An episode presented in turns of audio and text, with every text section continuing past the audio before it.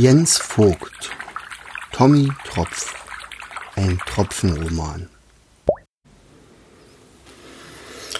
Halus heimtückischer Plan Mit einem kräftigen Brummschädel wachte Harlow nach langem ohnmächtigem Schlaf wieder aus dem Meer auf und brauchte eine Weile, um zu begreifen, was überhaupt mit ihm passiert war.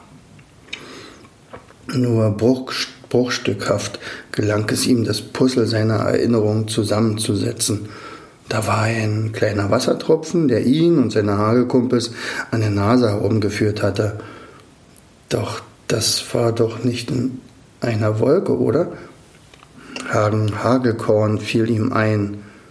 Hieß nicht so sein Vorgesetzter? Wo war der?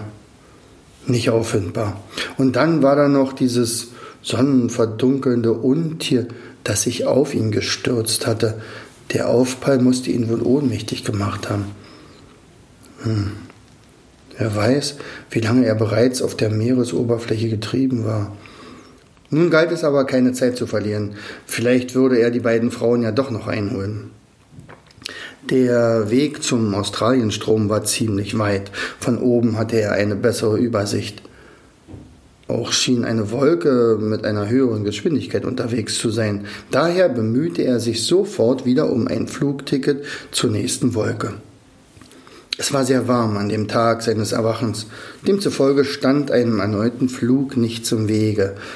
Zufällig brachte ihn sein Flug in die Quallenwolke. Hm, als er am Einlassposten eingeschrieben wurde, fiel sein Blick auf das Registrierbuch. Was er sah, verschlug ihm fast den Atem. Am Vormittag waren eine gewisse Perla und Odette gerade aus dieser Wolke gesprungen. Das war doch fast nicht möglich. Und er hätte sie im Australienstrom gesucht. Noch was blieb ihm weiter übrig, als so schnell wie möglich die Wolke wieder zu verlassen. Welch glückliche Fügung. Odette und Perle hatten offensichtlich nur einen Vorsprung von einem halben Tag. Das dürfte für einen athletischen Kerl wie ihn wohl kein Problem sein. Harlow war vielleicht böswillig, herzlos und selbstherrlich, aber er war nicht dumm.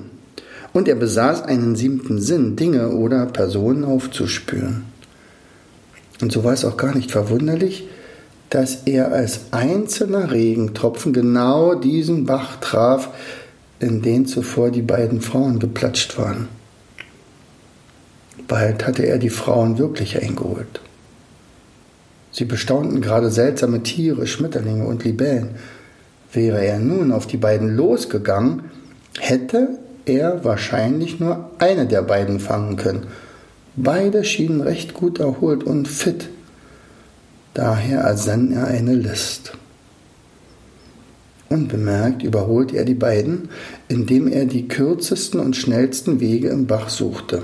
Nach einigen Tagen sah er eine Burg, die ein Biber für seine Familie gebaut hatte. Dabei kam ihm eine Idee. Er musste nur diesen einfältigen Biber dazu bringen, irgendeinen Baum in Gefahr zu bringen. Und als er die beiden mit den Schmetterlingen beobachtet hatte, war ihm aufgefallen, wie sehr Perla und Odette für Bäume schwärmten. Wenn zwei, drei Tage später hier die beiden vorbeikommen, würde ihnen ein hilfsbedürftiger Baum garantiert auffallen. Es war nur eine Frage der Zeit, dass beide sofort zur Tat schreiten würden. Er malte sich aus, dass die beiden dann so abgelenkt sein würden, dass er erst die eine und dann die andere fangen könnte und sie dann als seine Gefangene mit in die Tiefsee schleppen könnte. Er rieb sich bereits die Hände, denn er fand seinen Plan genial. Der Beifall seiner Kameraden war ihm gewiss. Perla wurde er in sein Haus sperren. Odette würde er als Sklaven auf dem Markt verkaufen. Oh ja, dann würde er mit den Kameraden saufen und laute Lieder grölen. Das wird ein Spaß. Er war der geborene Hauptmann. Der stärkste und der größte war er sowieso. Tja, Harlow sollte tatsächlich recht behalten. Der hinterlistige Plan ging voll auf. Der Biber ließ sich sehr leicht überreden.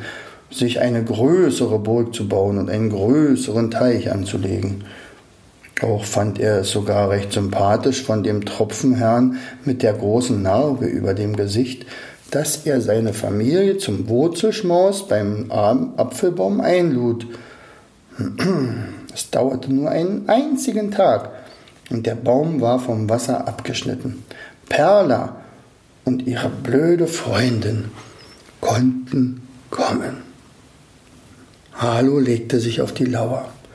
Sein Versteck war genau dem Baum gegenüber. Von hier aus konnte er alles bestens beobachten, ohne selbst gesehen zu werden. Er hatte Zeit. Sehr viel Zeit.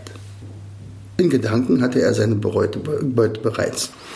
Vielleicht würde er mit diesem Fang sogar in die Leibgarde aufgenommen werden. Wahrscheinlich würde er Odette dem Brigadekommandeur anbieten. Das brachte, brächte ihm sicher eine satte Belohnung ein. Kinder? Oh ja, die würden Perla und er haben. Viele. Und aus allen würde er Krieger machen.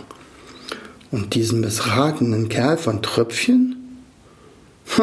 Na, der würde schnell merken, wer hier das Sagen hat. Schlau genug ist er ja, das muss er zugeben.